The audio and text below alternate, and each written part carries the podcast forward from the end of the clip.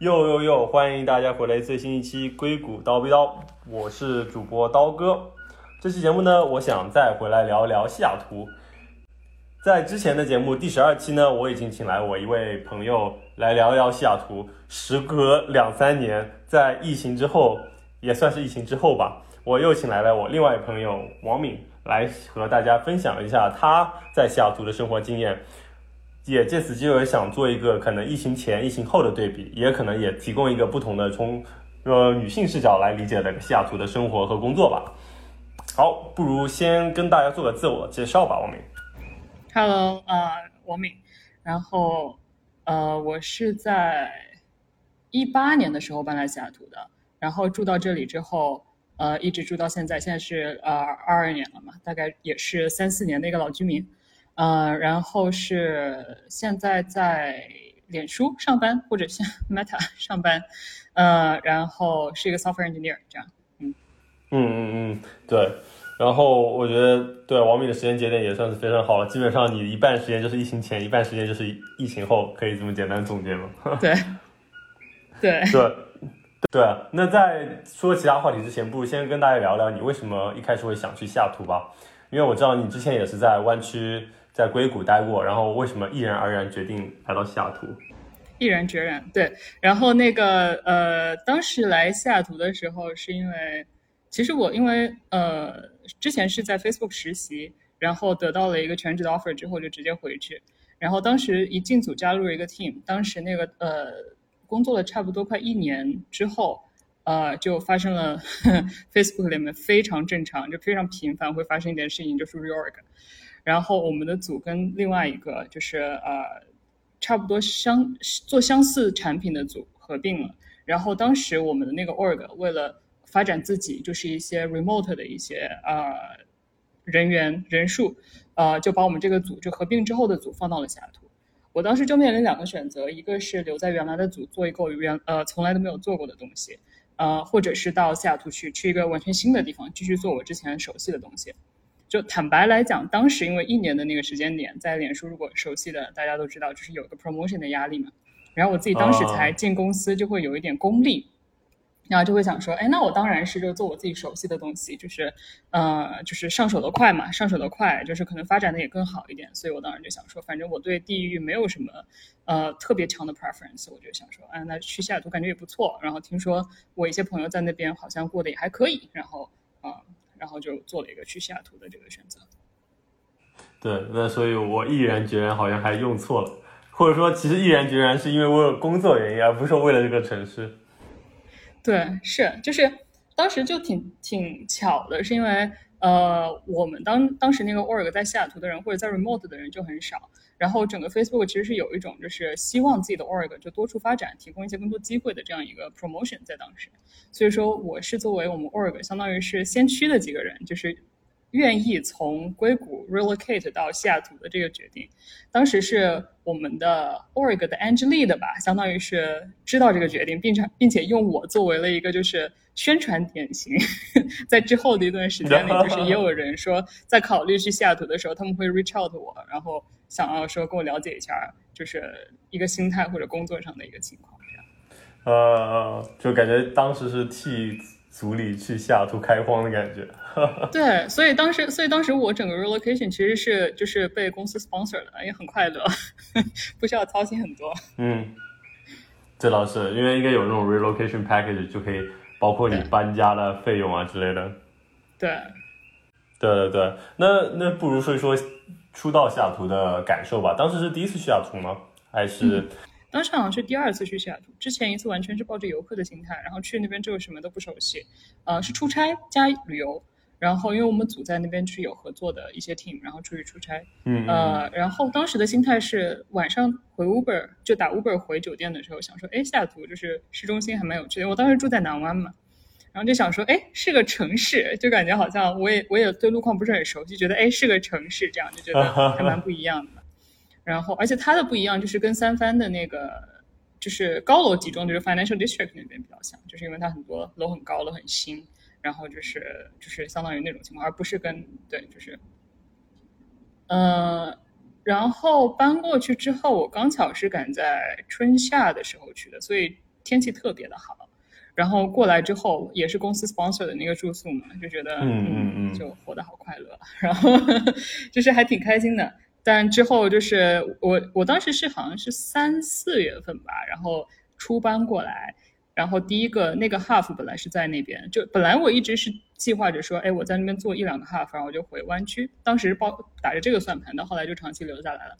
然后但是后来那个 half 结束了之后，又过了几个月，然后反正就一直留在那儿了。就一直留在这儿了吧，应该说，呃，然后也经历了这边的冬天啊什么的，就感觉季节对这边确实是一个就挺不一样的事情。但如果是夏天，就刚好我是赶巧春夏天来的时候，就其实还挺开心的，就到处玩啊，然后到处看啊，因为挺新鲜的。嗯，对啊，就是一方面来说，你当时刚去的时候又是好天气，然后公司又出住宿的钱，那真的是活得很滋润。但的确，这里又提到一个非常关键问题，我觉得所有人提到小子都会。有所顾虑，就是西雅图就是雨天会比较多嘛，这一点对你来说你适应的很快吗？或者说你其实对这种样的天气会有怎样的心情？哎，这个其实很有趣，就是因为我初到西雅图就第一个冬天的时候，其实有一点不适应的，因为我之前在湾区的时候，就是一年四季天气都差不多。然后我一年四季干的事情，可能也不是会被季节所影响，就可能就是多穿几件衣服，而少呃减几层衣服的这种区别。然后来这边之后，明确的感觉到雨天，就是第一个，我当时是住在靠，我现在也是，就住在比较靠市中心的地方。然后我步行的话，有些地方就是我步行去可以，但是淋雨，但是打车或者开车又没有那么有必要，然后就会面面临这种就是呃，因为外面下雨，不是很愿意出去走动的这样一个呃情况。而且当时第一年到这边来的时候，就是认识的朋友也稍微少一点嘛，然后发展的兴趣爱好也稍微就是没有那么广泛。呃，第一年冬天过得好像是比较闷吧，就相对于来说就是在室内的比较多。然后到后来，呃，其实就。快没有过完那个冬天的时候，我又重新开始，比如说攀岩或者是滑雪，然后进行一些就是体育运动之后，就感觉其实冬天挺好的。现现在我们的情况就是，哎，下雨虽然下雨，但是会看天气预报，就说，哎，今天山上又又下雪了，或者是，哎，我今天虽然周末不能去滑雪，雪不是很好，但是我可能周中或者周末的晚上会约着去攀岩，一起玩什么之类的。就其实觉得冬天没有那么难过，就是冬就季节对我来说最难的一点，反而不是下雨，而是天黑的很早，就是。他这边差不多四点多天黑嘛，然后每次到天黑的时候就觉得我该下班了，然后四点多之后就开始就就曾经的我四点多开始消极怠工，就是你聘我，哎，我回不回呢？就有这种感觉 啊，是的，这点其实西雅图可能问题更严重一点，但纽约也是类似，到了夏天也是很好很漂亮，到了冬天又下雪，然后天气又冷，然后外面四点多也天黑了，也是一种绝望的感觉。但的确，但是我感觉纽约也就只有冬天，但是下图不是感觉除了夏天，春秋冬都是阴雨绵绵吗？我觉得其实还就不会觉得潮湿或者是不是很舒服。呃，我觉得这个是要看对比，就是像比如说跟加州对比，它肯定是湿的。但是我一个非常那个 有意思的例子是，我当时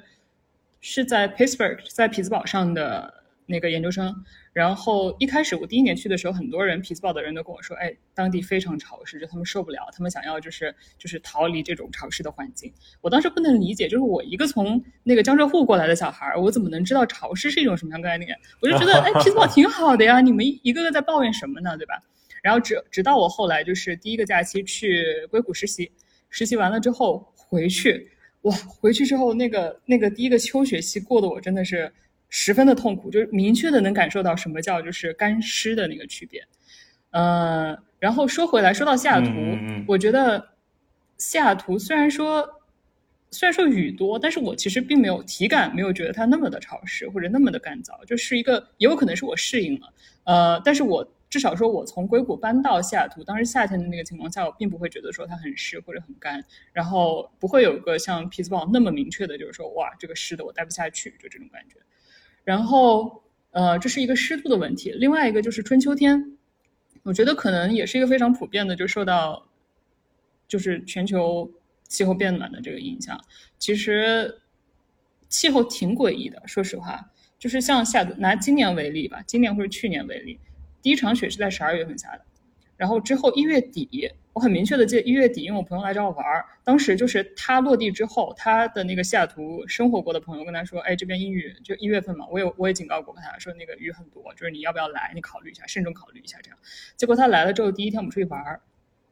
就是大太阳，完全是需要那种戴墨镜的那种太阳啊。也是挺反常的，对我来说也挺反常的。就是我感觉全球变暖对气候是真的是有一定的影响。就第一场雪是在十二月，第二场雪是一两周前吧，可能是二月了已经。然后中间有段天气就诡异的好，出奇的好，一滴雨都没下。我觉得可能也是要看是什么样的情况。嗯，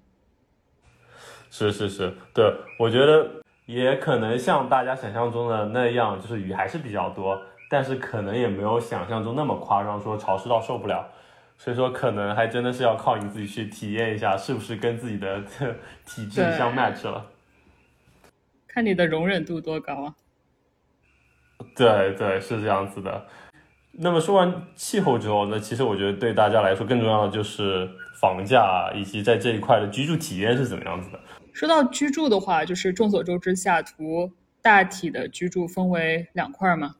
一块是就是住在西雅图本图。还有一种是住在靠东边一点，就所谓的就是 Bellevue、Kirkland 或者是那种 Redmond 那种传统的居住区，它可能并不像西雅图那样，呃，更像一个城市，而是更就是那种居民区一点。然后，呃，也众所周知，Bellevue 那边比较富，然后那个呃学校比较好，然后就是比较安全，所以说很多人就是有家庭的话，确实是会住在东边。就他们这个两个地方的，它的那个。呃，对比就很鲜明吧。就像我之前刚刚也提到过的，就是西雅图更像一个小城市。它虽然说面积不是特别特别的大，但是城市该有的一些基础的，就是设施或者基础的娱乐，它其实是具备的。然后对于 Bellevue 那边来说的话，它是更像一个更新一点，然后更嗯漂亮一点的城市。但实际上，就对我个人的而言，它是吃饭的体验会优于其他一些就生活设施的体验。就那边显著对我来说比较显著的一个特点是中餐馆或者一些好吃的餐馆可能会多一点，但是比如说说到玩，说到看展，或者是说到一些其他什么看剧、看 live、听 live house 之类的，可能还是在西雅图这边比较多。然后我之前跟朋友有个玩笑嘛，就是说说到别人住在东边，就说到就是说，哎，那这个人他是不是有一个家庭，有几个小孩，有几只狗，就是会有这种，就是对于年轻人会有这种 stereotype 的这种想法。是是，那但是要再说大一点来，就是整体的体验来说，你不会觉得，比如说你也来过纽约，然后经常在这边玩，但是你会觉得西雅图跟纽约相比，会显得没有那么有趣吗？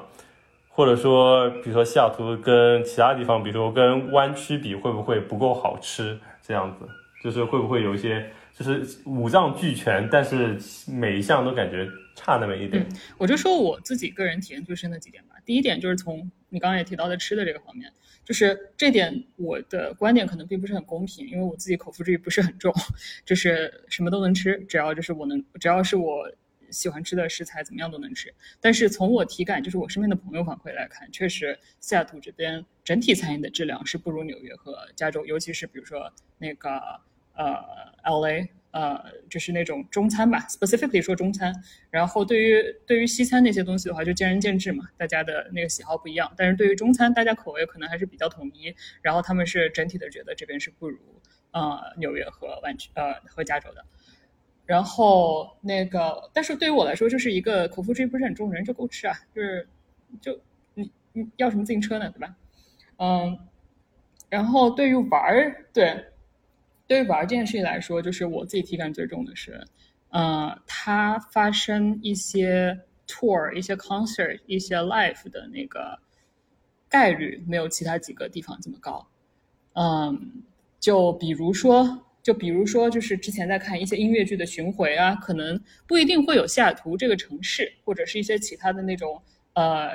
一种一些歌手在做那个巡回的时候，可能西雅图并不是一个考虑的范围，因为上有 Vancouver。下有 San Francisco，再往下有 Los Angeles，就是它在中间就是停西雅图这么一站，它不见得能转回来。就是呃，我觉得可能就是因为这些原因吧，有可能就是 Vancouver 和 Portland 有，但就是没有西雅图这样。呃，我也不知道它是出于成本考虑，还是出于就是回报率考虑。就是呃，但是常见的一些体感是可能，哎，我在查票，就是知道这个知道这个艺人，比如说呃开始开巡回了，兴冲冲又去查票，发现哎西雅图其实并不在视线里，只是会有这种感觉，就是这是一些这方面的那种就是巡回的那种呃概念。然后对于一些艺术展，其实 local 的一些一些一些博物馆，他们在有努力吧，但是毕竟体量没有那么大嘛，就数量，比如说我们现在有这边呃有 Pop Art Museum，或者是有那些 SAM，就是 Seattle Art Museum，但就是因为它城市并没有那么大，所以说在那个博物馆的数量上来说，肯定是比不过其他一些城市。那你能做到的多样性，其实是有个天花板的，对吧？就是从这些角度来说的话，可能一些概率，或者是遇到一些有有趣的那些 event 的概率，可能并没有其他的地方嗯嗯嗯。但的确反过来说，下图反正开到 Vancouver，就是开往北开到温哥华也就两个多小时，其实也不是特别大的问题。疫情前，在对疫情前，在美加边境还是很正常、正常开放的时候，对对。啊，说到这个，就是吃饭，很多人会周末的时候，如果真的想吃了，就开车去 Vancouver 吃，就是那边 Richmond 什么的，就据说还挺好吃的，也不是据说吧，就还挺好吃的，对于大家来说，嗯。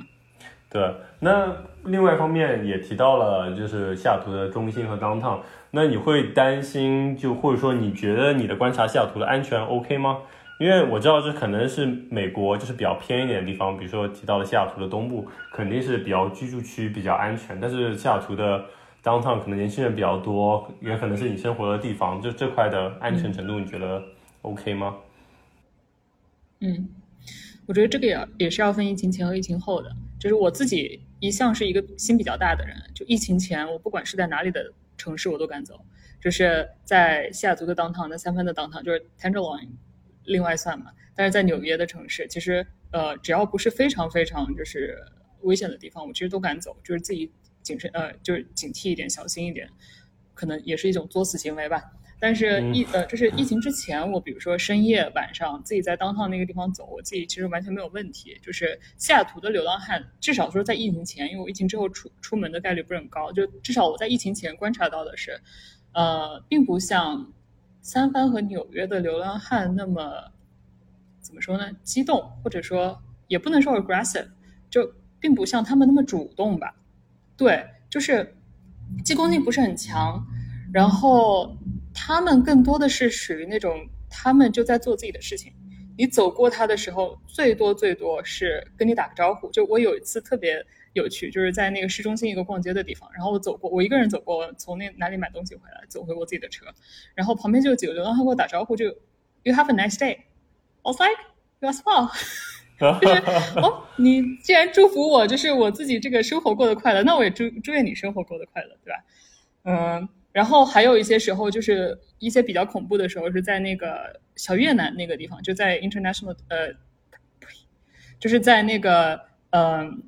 广义上的中国城，就是一些亚洲餐馆比较多的地方。呃，有一个叫小越南的一个区域，就一些越南超市或者越南餐馆或者中餐馆，其实混杂在一起。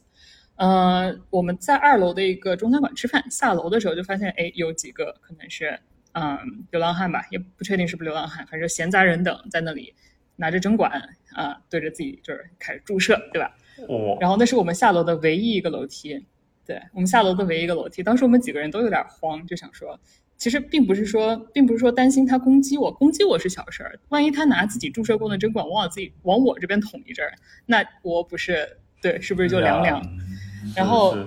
当时是害怕这个，但是对。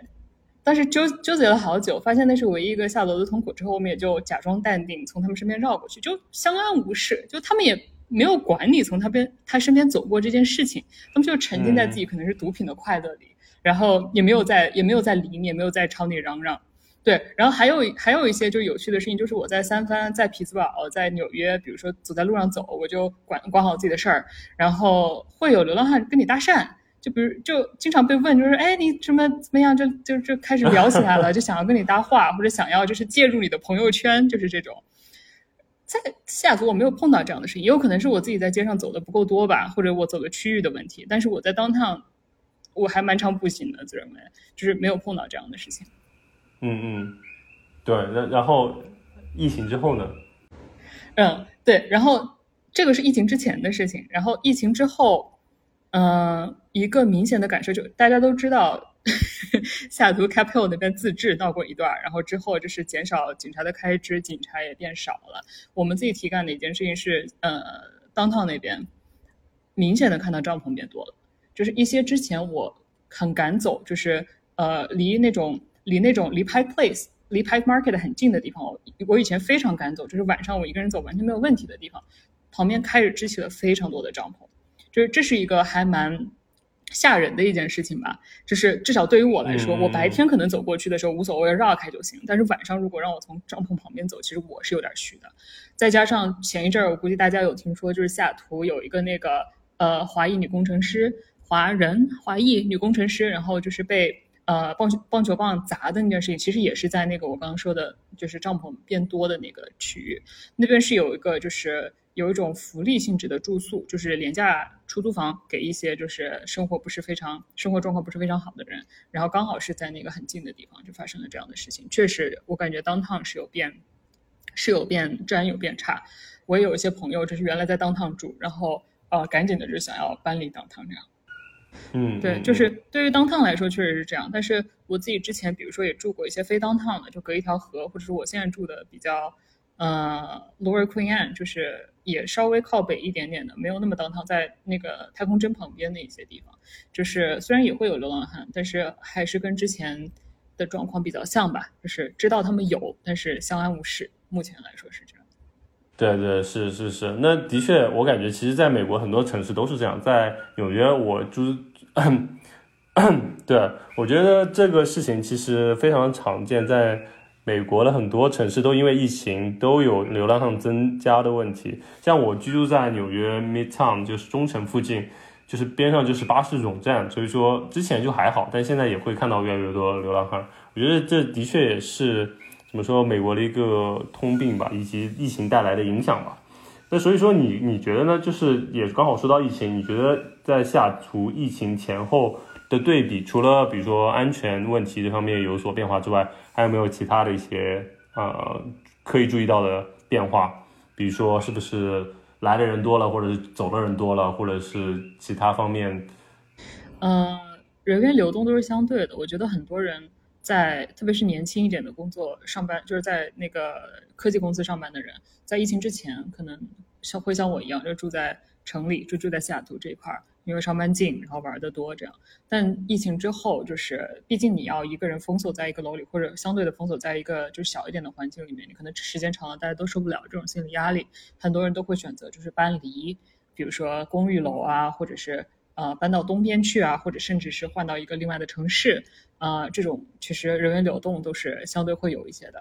嗯，我有一些朋友或者有一些同事吧，就是在这个期间，比如说自己买了房。呃，然后自己换到了一个新的地方去住，其实这个也都是有的。嗯嗯嗯，对，那那所以说也说到房子，其实也我觉得也是很多人选择城市或者是了解一个城市会关心的一个话题吧。你觉得下图，比如说在这个疫情期间，房价有什么影响吗？因为我知道。是再往几年前，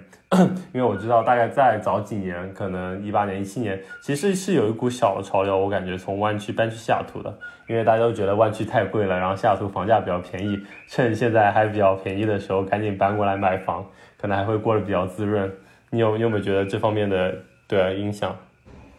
西雅图涨得好疯啊！就是我可以从两个角度讲吧，一个是房租，一个是房价。然后一个是疫情，其实疫情前的时候，西雅图的房租，特别是靠近市中心，就是比较繁华的那块，已经涨得很多了。就是我刚开始，我刚开始才来，可能一八年的时候，它一个月房租可能在两千上下，你就能租到一个还挺好、挺像样的，就是也有空调，也有怎么样，什么都有，是呃有健身房，然后还蛮方便的一些那个公寓。然后到了那个疫情前一点点的时候，可能反正你两千五，或者甚至再往大一点算，就是是一个平均价格，或者是一些。嗯，我的朋友可能是一些认识的人会选择的价格，但是到疫情之后，是因为很多人都搬离了城市，像我刚刚说的，就搬走了，所以说公寓的那个租金，我估计纽约也是这种情况，就大跳水嘛，就给折扣给的非常的慷慨。一些我有个朋友是后疫情之后租了一个海景的，就非常漂亮的海景房，就面临海，然后落地窗户什么一些一堆东西都有，然后可能折扣之后也就两千多块钱，就是一个一个一个一室一厅。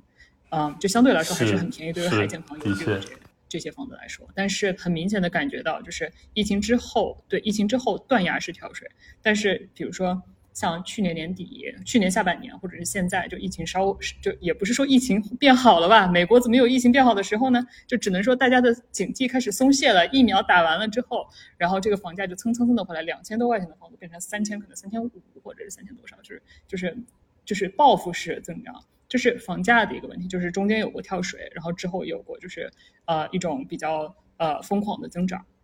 反弹。呃，再说到房价，其实跟房租有点像，就是其实疫情之前西雅图的房价也涨得挺疯的。呃，拿我自己观察到的一个例子来讲，因为对于我个人来说，我是很明确的知道自己不想住 townhouse，不想不想住 house。就对于我来说，我比较倾向于那种公寓式，就是那种。呃，在楼里 靠市中心比较近、比较方便的那种 condo 式的生活。呃，我之前有关注过一些楼，比如说有一些楼就是那种一居室吧，可能在可能在一年内就是以几万、一两年内按照几万的那种价格在涨。就对西雅图这边来说，就是一种高层式的。其实，对，就因为我看的也不是很大嘛，一居室，对吧？就是七百、八百、六七六七八百这个范围内。就是可能加几万，我觉得就已经还挺多的了。就至少对于我这这边的房价来说吧，可能加几万或者加加到十万、大几万这个样子，就其实挺多的了。补充一下，刚才王敏提到了七百、八百，就是指七百 K、八百 K，就是换成中文的意思是七十万、八十万。对，一我说的两点，一点是对，一点是那个呃六七八百 K 是价格，还有一些就是因为我看一居室，所以它。更多的是在六七八百的 square footage，就是这个两个都有，就是刚好，刚好它就是这个两个数字这个区间可以重合。但是对，就是呃，刀哥刚刚说的对，呃，一个是价格上的问题，还有一个就是面积上的问题。其实大大概就是我看的都在这个区间。然后这个是这个是疫情之前的嘛，然后疫情之后，呃，疫情刚开始的时候也差不多，就是比如说我看的比较多的 condo，它其实增值没有那么快。就是呃，增值没有快那么快，就比如说，就是对比之前那种涨幅比较离谱的那种状况，它可能涨得没有那么高，或者是没有那么嗯疯狂，就是所谓的西雅图 condo 房市低迷，但是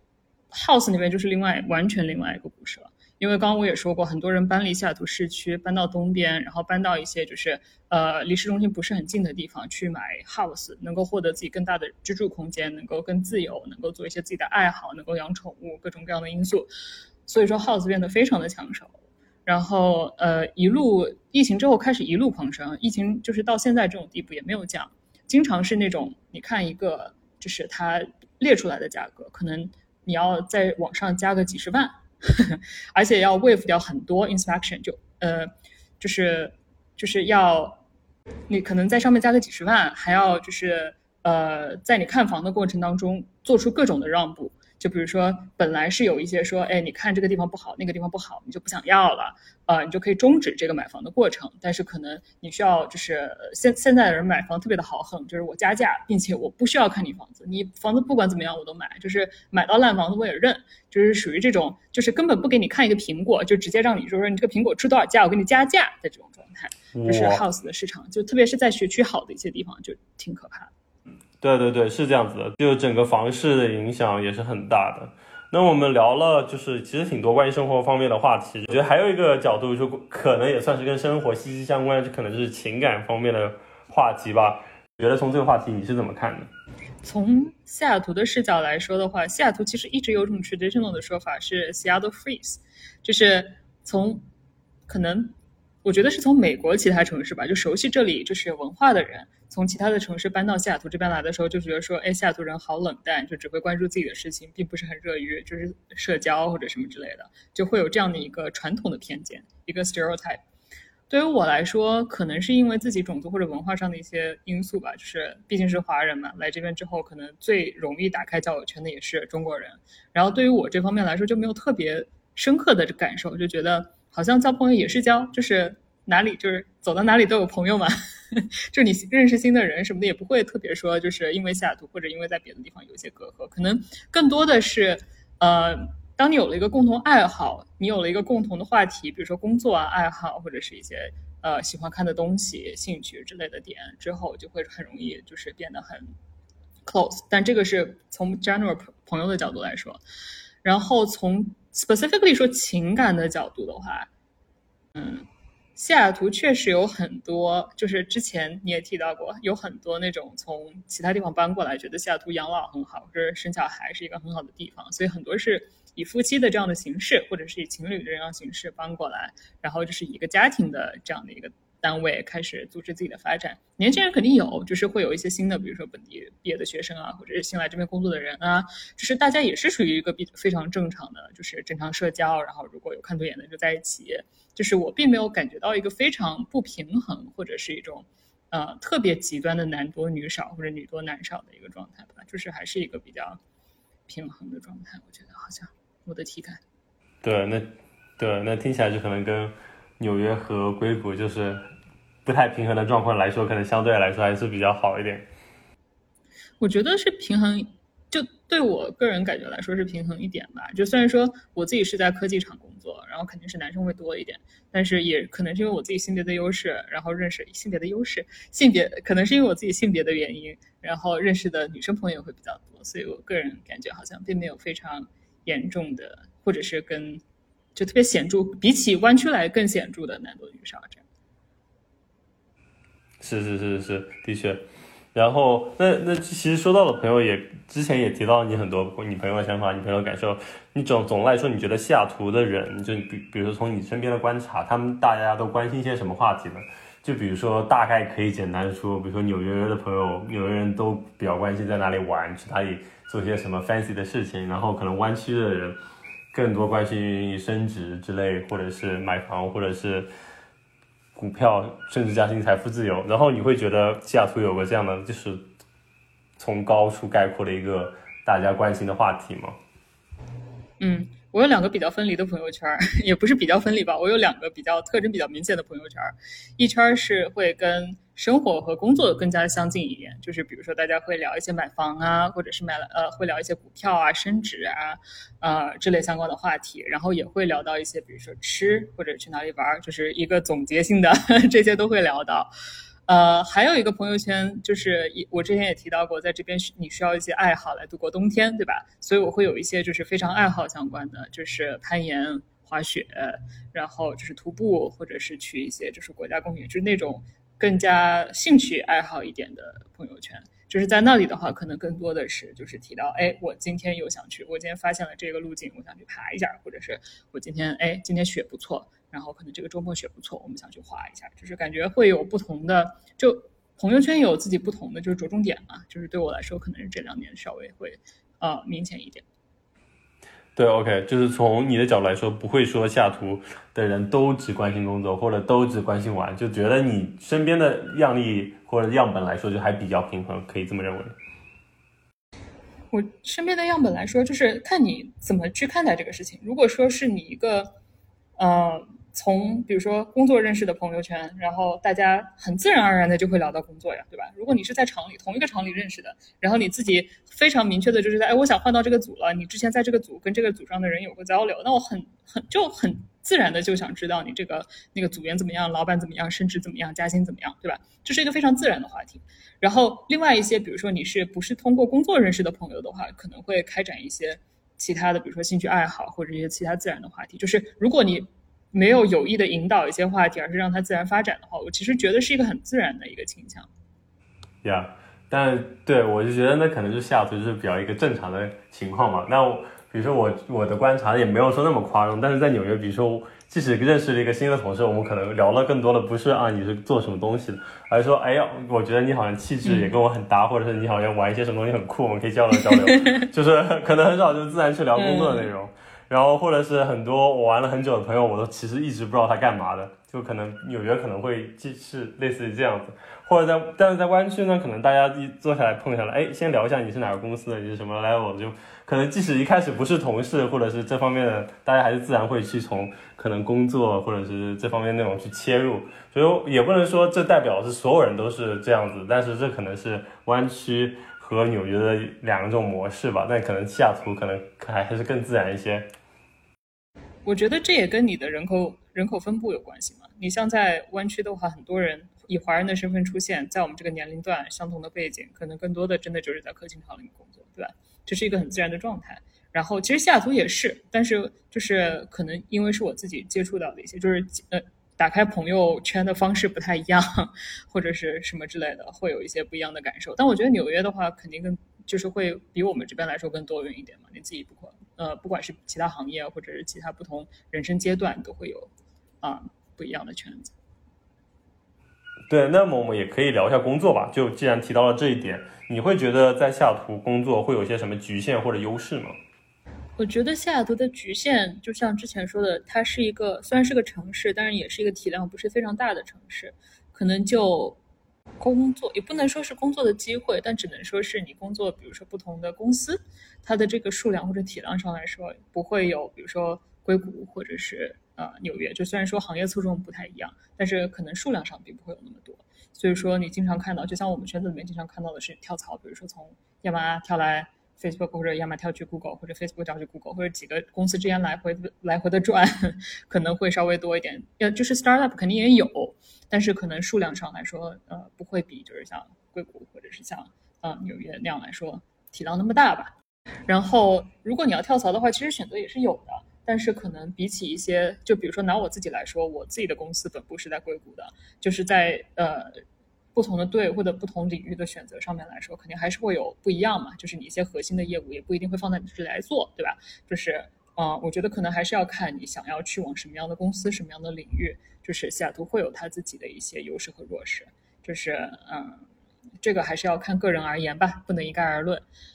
然后优势的话，我自己个人体感啊。没有那么卷，就是，就对于我自己来说，对于我自己来说，我之前在湾区的时候工作，也有可能是我个人的因素了。呃，当时在南湾也比较无聊嘛，对吧？工作之后也没事儿，然后经常在公司这么一待，待到个什么七八九点钟，然后去个健身房回家，对吧？你没什么事儿干，你自己去出去饭点的时候排个队，你开车半个小时，排队半个小时，一个小时就没了。所以说我当时个人的一些选择，可能是在公司待到晚一点，就是吃了个饭，再做点活儿。然后去个健身房回家，就像就像就像我刚刚说的，就是西雅图虽然它那个体量小，但它是个城市嘛，就是该有的都有嘛。你比如说下班之后，你想跟朋友一起约去看个就看展是不可能了，五点下班呃五点下班嘛。但是比如说你下班之后想要跟人约去那个吃家餐厅，尝试一下什么，比如说呃去唱个歌，或者是去干一点什么事儿，去攀个岩，你是可以做到的，这是非常非常合理的一件事情。就是你过去之后，如果你有预约的话，反正你大概十几二十分钟到那个地方，你最好就开始吃，吃完了之后，比如说再散散步，或者再去朋友家玩一下，聚个摊或者怎么样，就是自己个人选择。其实因为它城市小，呃，距离近，呃，所以其实给你带来了一些时间上的便利，就你能做到的事情更多。然后也是因为另外我之前提到的一点，就是可能可能也是因为家庭，就是有家庭的人在这边比较多，所以。我个人体感是没有那么的卷，就是加班或者是会有嘛，肯定会有。你自己越做越高，或者做到领导层，或者做到一些就是职位越高的地方，你的责任越大，你可能会有不少人去选择用时间来填补这件事情。但是至少卷的没有那么明确吧？嗯，就是我在卷，但是你可能不一定知道我在卷啊。我觉得这样对我来说就够了。哈哈哈。嗯嗯嗯，是是 是的。对，那挺好的。那我觉得我们其实聊了很多方面内容了，就是包括工作啊、气候啊、房价，然后生活。你觉得总结来讲，你最终为什么会选择在西雅图买了房定居下来呢？也不能算永久定居下来，至少说在这几年下来，你会选择留在西雅图。有两个因素吧，一个是西雅图确实它自己是个城市，我觉得我在这儿还有一些我能做的事情，比如说我还没有试过。非常非常大面积的去尝试过室外攀岩，在那个夏天的时候，我还没有能把滑雪这件事情做到我想要做的那个状态。就我觉得在西雅图，其实这都是一件非常合理的事情。像在湾区去滑雪，我肯定要开好几个小时，在纽约估计也差不多，那个雪场都贼烂。然后呃，要花很大的时间代价去完成滑雪这件事情。但在西雅图，就比如说我开车这么一个小时就有滑雪场，或者开车两个小时可以去一个更好一点的滑雪场，或者你甚至愿意开到 Vancouver，呃，就开到也不是 Vancouver。或者你甚至开到加拿大，你就是再多开几个小时，你能拥有一个更好的雪场。就这件事情，就是在你能够到的范围内，我觉得西雅图是一个比较合理、比较平均的一个地方。这是一点，就是对于我来说，可能就是兴趣上面 还有一些我还没有探索完的地方。还有一个更更更更客观一点的因素，就是疫情来了呀。我疫情来的时候，我去纽约做什么呢？我 一开始疫情来之前有考虑过，就是搬去纽约这件事情，因为想玩嘛。然后疫情来之后，看看算了吧，就是我想看的展也都不开了，我想看的 show 它也都不演了，那我那我就是老实待着吧。也有这样的被迫的一个状态。然后现在活下来之后，觉得嗯，那就也还行，也没有一个特别被困着或者是特别不舒服的一个状态，就啊，走一步是一步。嗯嗯嗯，呀。也可以说是跟这个城市融为一体了，就是已经接受了这个城市的优点与缺点了。嗯，对，对。那你觉得总结一下，你觉得西雅图适合什么样的人呢？我觉得是适合，我觉得你得有一个什么爱好帮你度过冬天，就是不管你说是吃，你说是玩儿，你说是你想要干一件事情，或者你就说我就在家待着我就行，就是。你你得有一件什么事儿能够支持你度过天气最不好的那段时候，然后天气好的时候你就尽情的享受，就放开了玩儿。就我觉得就是得有一件什么事情让你能度过这个最难熬的时候。然后呃，从再客观一点上来讲，就是因为这边的居住成本其实已经不如之前大家所估计的那么。呃，便宜或者相对来说比较合理了，就已已经逐步逐步的在增长，还是将还是需要经过一个个人的权衡吧。就是如果你是一个家庭的话，那个房价我之前聊过很夸张；如果你是一个个人的话，你要权衡一下，比如说在你这里能玩的东西，或者是你这样的代价能在别的地方玩的东西，是不是一个合理的分配？我觉得可能还是要，嗯，对，就是，嗯嗯嗯，呀呀呀，非常有道理。我觉得好。不如问出我最经典的最后一个问题，那就是如果让你强行给下图的生活打一个分的话，就完全从个人角度，十分满分，你会给多少分？你有 baseline 吗？比如说你觉得纽约是多少，或者是你十分是什么样的状态？你 baseline 是什么状态？哎，这个就无所谓，就是完全从个人角度去定义。你可以定义说，你觉得六分是怎样，十分是怎样，然后你会给出几分？或者说就简单点，十分就是无完全无话可说。如果有些毛病也都是就是无所谓不可一提的，虽然我知道存在，但是我又不 care。然后六分就是哎，就是勉强能生活吧。但是如果有更好机会，我肯定是要走的。然后六分以下就是我操，我在这里绝对是不得已而留在这里。十分是吧？就对我来说，我自己就是也不是特别挑，就是 我感觉我怎么样都能活。比如说，就给你一个 baseline，我觉得我在南湾过的那个生活，那。怎么说也得有个六点五，或者甚至能往七分走一点点吧。就是以这个为 baseline 的话，我觉得西雅图得有个八点五吧，至少就是对我来说，我对吃的不是很挑，我有的玩儿，然后我住的成本我能接受，然后我做的工作也不会觉得特别特别的卷，或者是我卷的没有那么的困扰，那我觉得还是一个什嗯，我觉得还优秀的状态。